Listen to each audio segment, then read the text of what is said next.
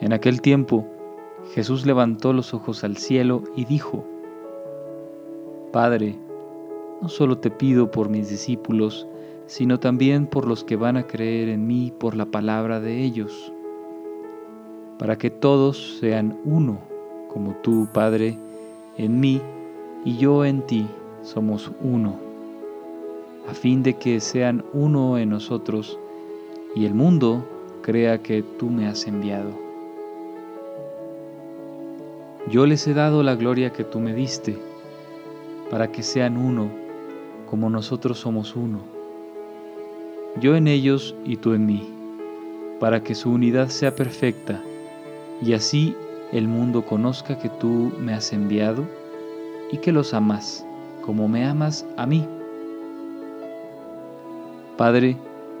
quiero que donde yo esté, estén también conmigo los que me has dado, para que contemplen mi gloria, la que me diste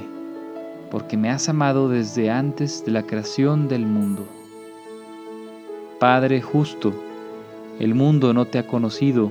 pero yo sí te conozco, y estos han conocido que tú me enviaste. Yo les he dado a conocer tu nombre,